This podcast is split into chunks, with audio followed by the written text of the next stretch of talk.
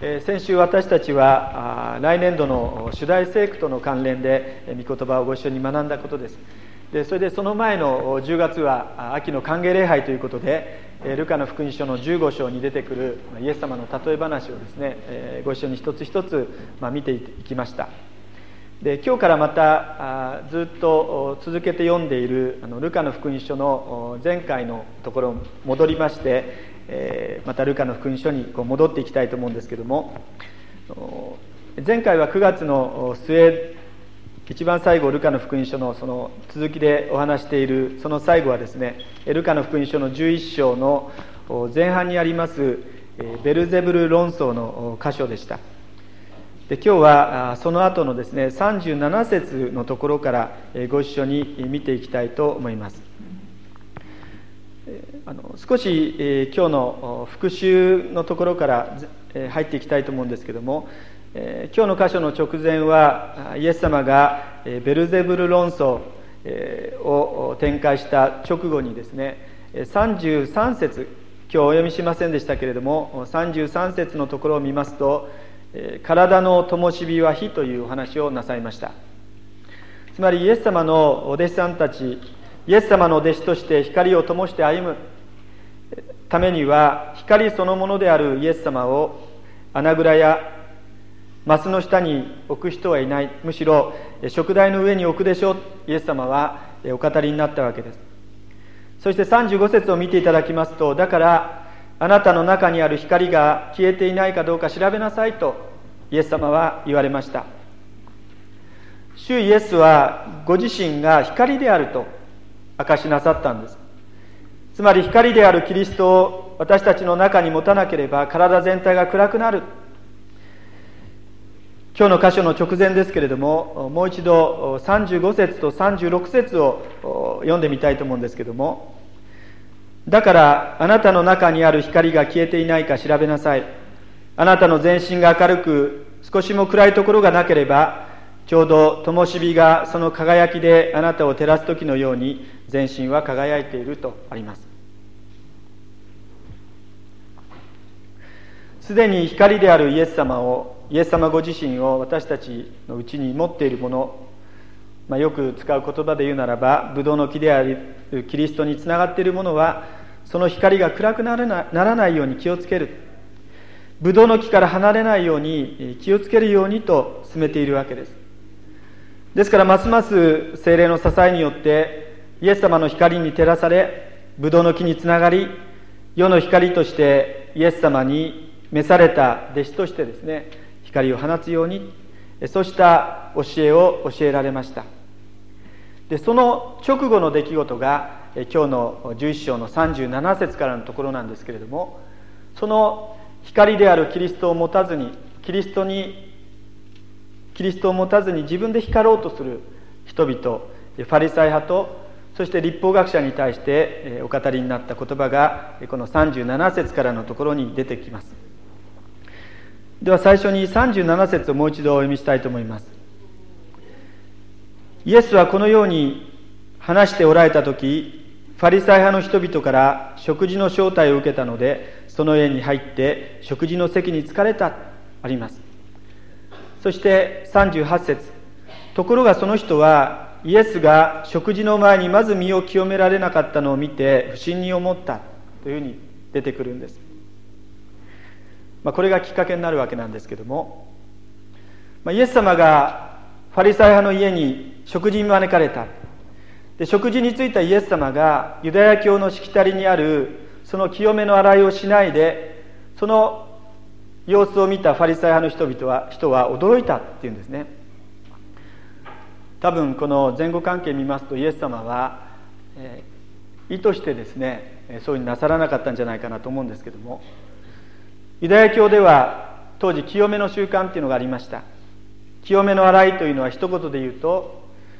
神様に正しいものと認めてもらうためにどうしても彼らがしなければならなかった必要不可欠なこととして当時は考えられていました。ところがイエス様はそうしたしきたりを作り上げてそしてそれだけを大事にすればよしとする彼らの姿を鋭く疲れたわけであります。聖書によりますと私たちの神様は私たちの心の心も体も外側も内側もお作りになった方ですね。でそれなのにファリサイ派の人々は内側は強欲と悪意でいっぱいなんだけれどもでそれはそのままにしといて心の状態はそのままにしといて人々の目につく外側だけをですねきれいにこう飾ろうとしている。つまり神様の神様も外側も内側も全部ご存知なわけなんですけども神様の前に神様の目の前に生きるのではなくて神様が見えませんから周りの人たちの目の前に世間の前世間の目を意識して一生懸命歩んでいる人々でありました。39節にそのことが出てきますね。主は言われた実にあなたたちファリサイの人々は杯や皿の外側はきれいにするが自分の内側は強欲と悪意に満ちている。でその後立て続けにですねファリサイ派に向かっては3つ。でその後立法学者に対して3つ。イエス様が厳しい言葉をかけていくわけであります。でそうした彼らの歩みをイエス様は不幸だというふうに表現しました。実際もっと厳しい言葉で例えば新海約聖書は忌まわしいものだっていうふうに断罪されています。で一つ一つ見ていきたいと思うんですけどもまず42節。それにしてもあなたたちファリサイ派の人々は不幸だ。発火や運行やあらゆる野菜の10分の1は捧げるが正義の実行と神への愛はおろそかにしているからだ。これこそ行うべきことである。もとより10分の1の捧げ物もおろそかにしてはならないがとあります。ここにイエス様が問題にされたのはその捧げ物の背後にあるこの偽善ということです。ファリサイ派の人々は旧約聖書に規定されている捧げ物のほかに10分の1の捧げ物のほかに香料から野菜に至るまでもさまざまなものを収めていました。でもそもそも私たちは何で捧げ物をするんでしょうか。でそれは神様がまず私たちのために捧げてくださったからですね。私たちが私たちの神様は本当に良いお方で私たちは神様がまず愛してくださったのでそのことを知って神様にこう応えていくわけであります。神を愛する者へと変えられていきます。神様がこれだけ良くしてくださりその究極のプレゼントとしてイエス様をくださったので私たちは自分自身を主に捧げるわけですね。ところがその一番の確信42節を見ていただきたいんですけども正義の実行。別の聖書では抗議というふうに訳していました。その意味は隣人への責任ということです。それと神への愛。神様を第一とすること。神を礼拝し神の御心を私の心とすること。それをおろそかにしている。つまり捧げるっていう行為とそしてその心その捧げる心をですねこう心と行いをこの分けて考えている。そういうことをイエス様はここで問題になさいました。次に43節ですけれどもあなたたちファリサイ派の人々は不幸だ。街道では定石につくと広場では挨拶されることを好むからだというふうにあります。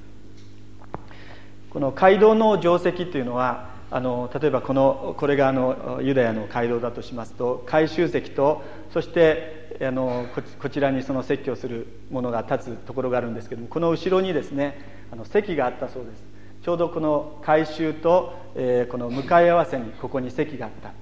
でここに座ることを好むっていうふうに、えー、あるんですね。私たちの教会はそこに座ってそこからこうあの出てきて説教するわけですけども。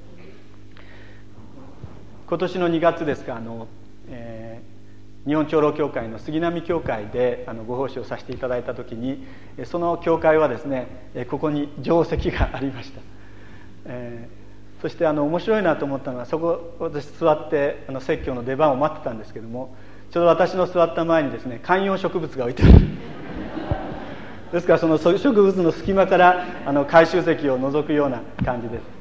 あの以前そこで牧師をされていたあの小畑進先生っていうのはほんのしょっちゅう人の陰に隠れておられた先生なので多分先生がそこに植物を置いたんだなと思いながらあの先生を懐かしく思いながらですねあのそこに座ってそしてそこから立ってあの説教したことを思い出しましたけれども何しろその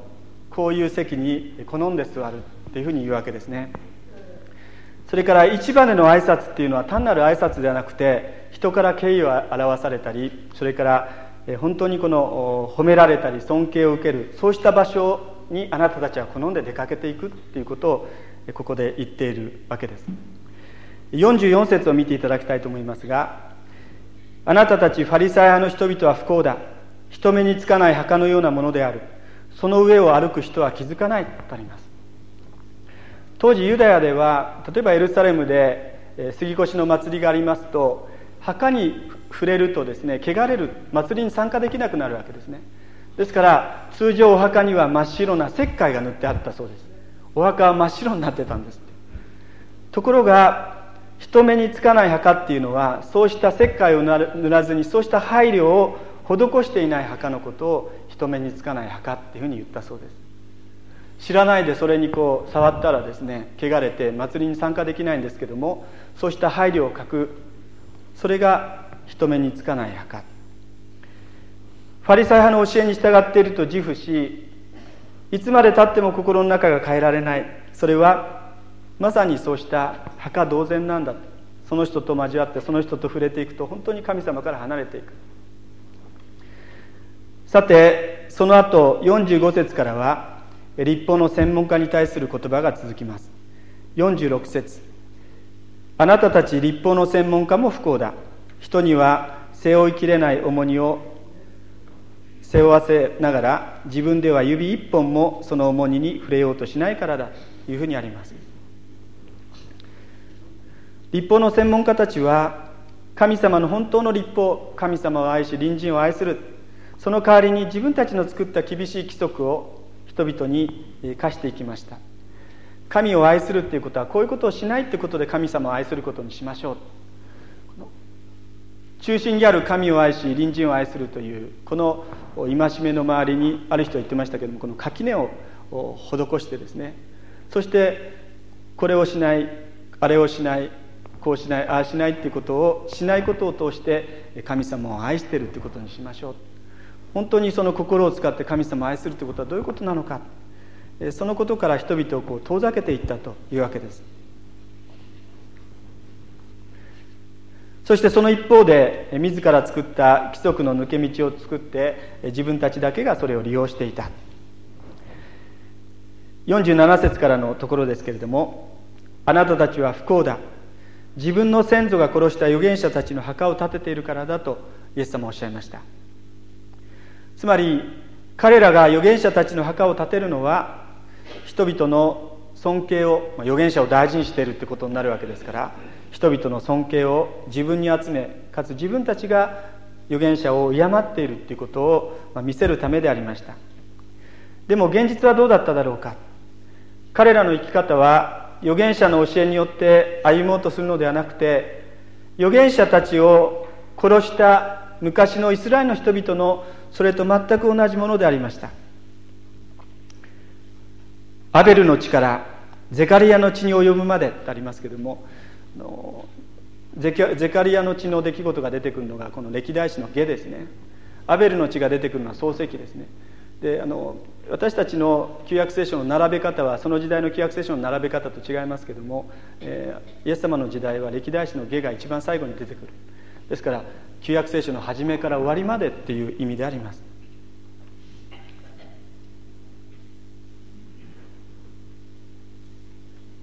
目障り耳障りな相手を抹殺しようとするその罪の性質。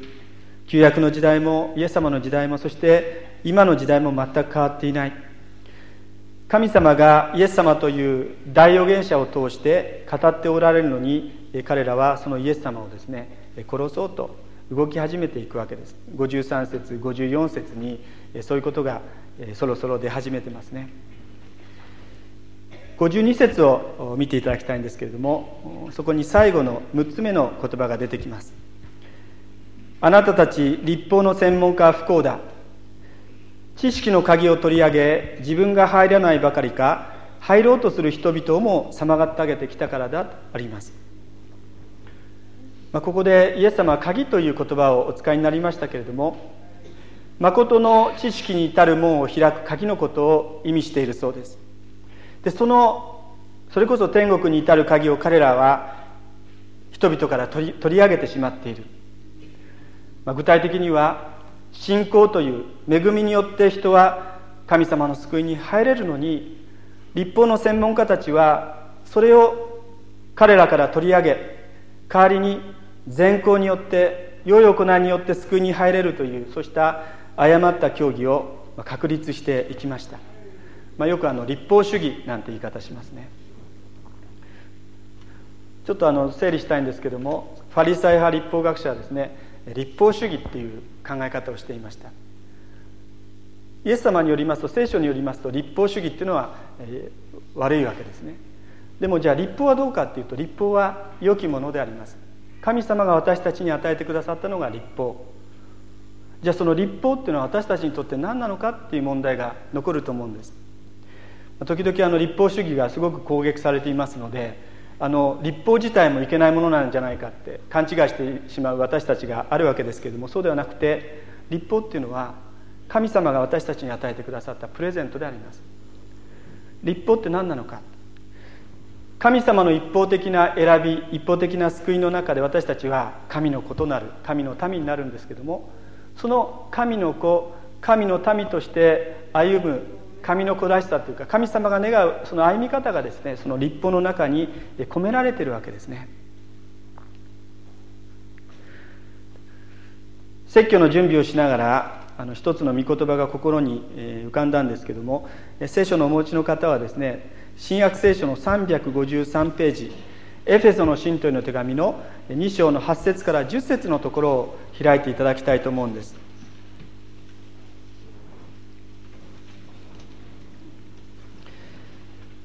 新約聖書の353ページエフェソの信徒への手紙2章の8節から10節です。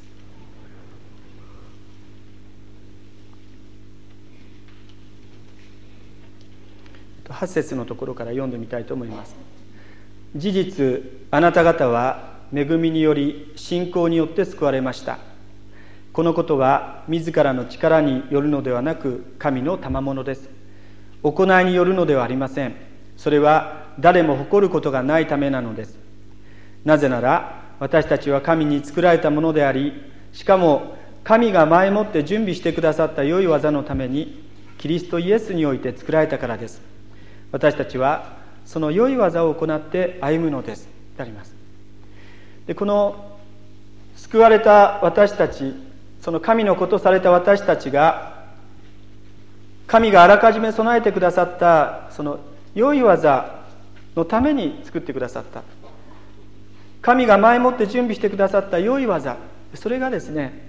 例えば10回に代表される。戒めであり聖書の中に記録されている。キリストの教えであります。カンバランド長老教会のあの信仰告白を解説している「恵みの契約」っていう本がありますけれどもあの中でですねヒューバート・マロー先生があの出エジプト記の19章20章のあの辺りをこう解説してるんですね。で何が言われているかというとその10回10回っていうものはどの時点で与えられたのかそれは出エジプトという出エジプトというその救いの出来事があってそして新しい礼拝共同体としての民が集められて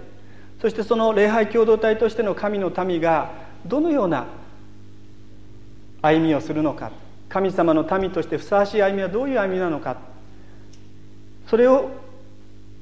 具体的に記したのがあの10の戒めなんだ。その順序が大切なんだということをマロー先生おっしゃってました。まず救いがあって選びがあってそして選ばれた民民がその選びの民にふさわしい生き方は何なのかということで10の戒めが与えられてるんだ。10の戒めをしたので守ったので救われたんじゃないんだっていうことをあのマロー先生はですねあの本の中で非常に強調していたわけです。まさにこのエフェソの2章の8節から10節にあるこの順序ですね。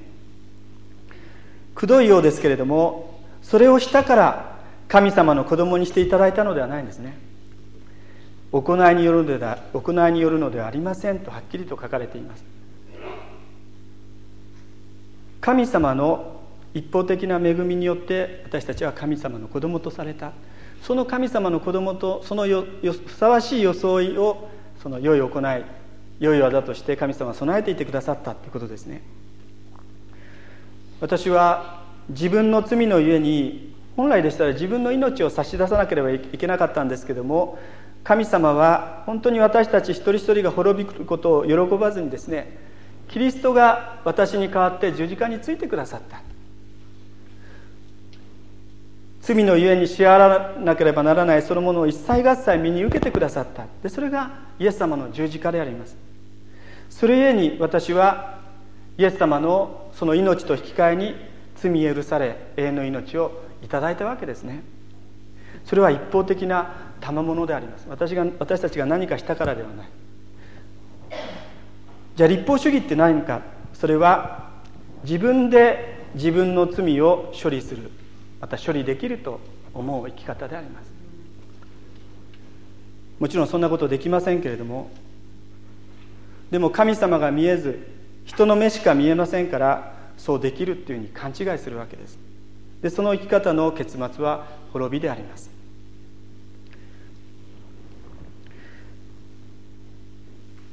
この説教の準備をあの昨日しながらですね、えーまあ、54節までしか読んでないんですけれども、えー、来週読む12章の1節から3節と非常に深く関係してるなというふうに思わされたんです、えー、この12章の1節から3節もちょっと読んでみたいと思うんです。とかくするうちに数えきれないほどの群衆が集まってきて足を踏み合うほどになった。イエスはまず弟子たちに話し始められた。ファリサイ派の人々のパンダネに注意しなさい。それは偽善である。覆われているもので表されないものはなく隠されているもので知られずに済むものはない。だからあなた方が暗闇で言ったことは皆明るみで聞かれ奥の間で耳にささやかれたことはささやいたことは屋根の上で言い広められるとあります。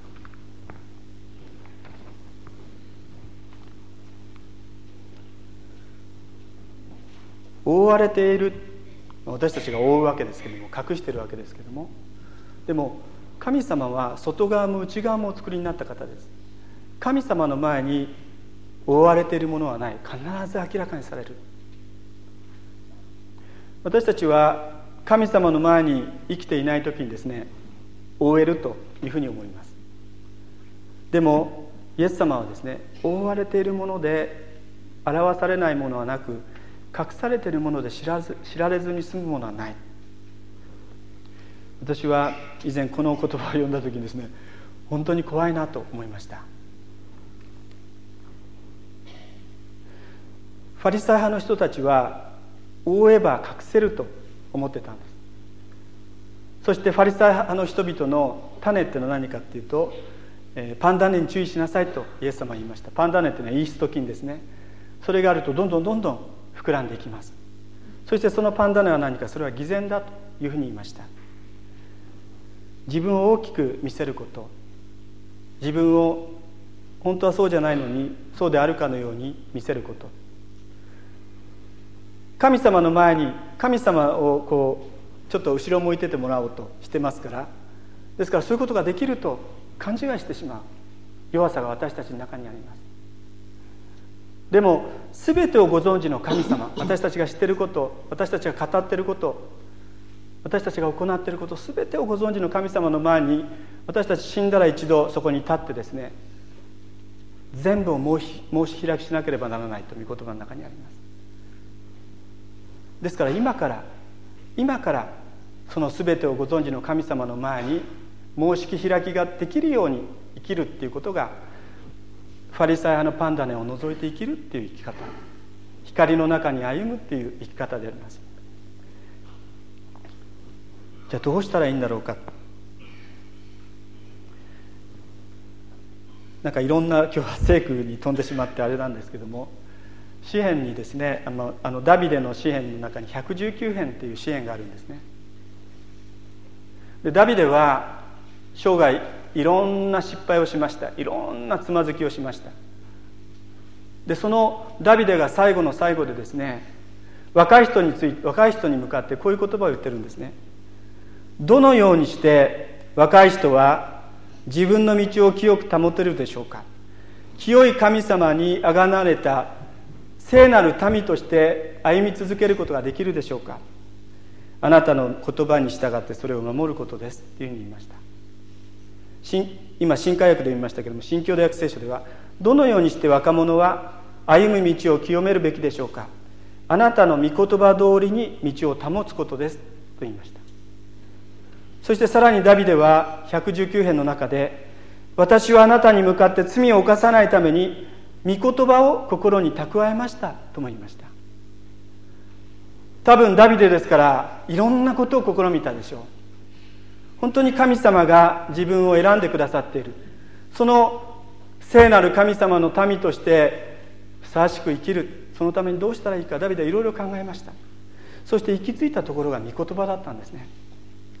あなたの言葉に従ってそれを守ることです。あなたの言葉通りに道を保つことです。御言葉を心に蓄えることです。私たちはどのようにしたら私の心の中にあるこのファリサイ派のパンダネを取り除くことができるでしょうか？人の目だけではなしに神様の目の前に私たち歩むことができるんだろうか？でそれは御言葉に親しむことですと。私たちの信仰の先輩であるダビデはそのように語るわけであります。私たち神様が見えなくなる時に人の目が気になります。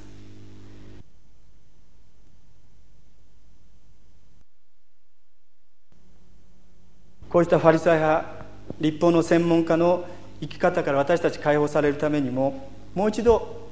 その旧約の信仰の先輩が言っている御言葉に心を向かせ御言葉に生きる私たちでありたい。そのことを通して本当に神様の前に神様の前にですね自分を大きく見せたりとか小さくしたりするのではなくてそのままの私として私たち愛されてるわけですからそのような歩みをですねこの1週間進めていきたい。そのようにしてファリサイのパンダネを主によって取り除いていただきたいというふうに思います。お祈りをいたします。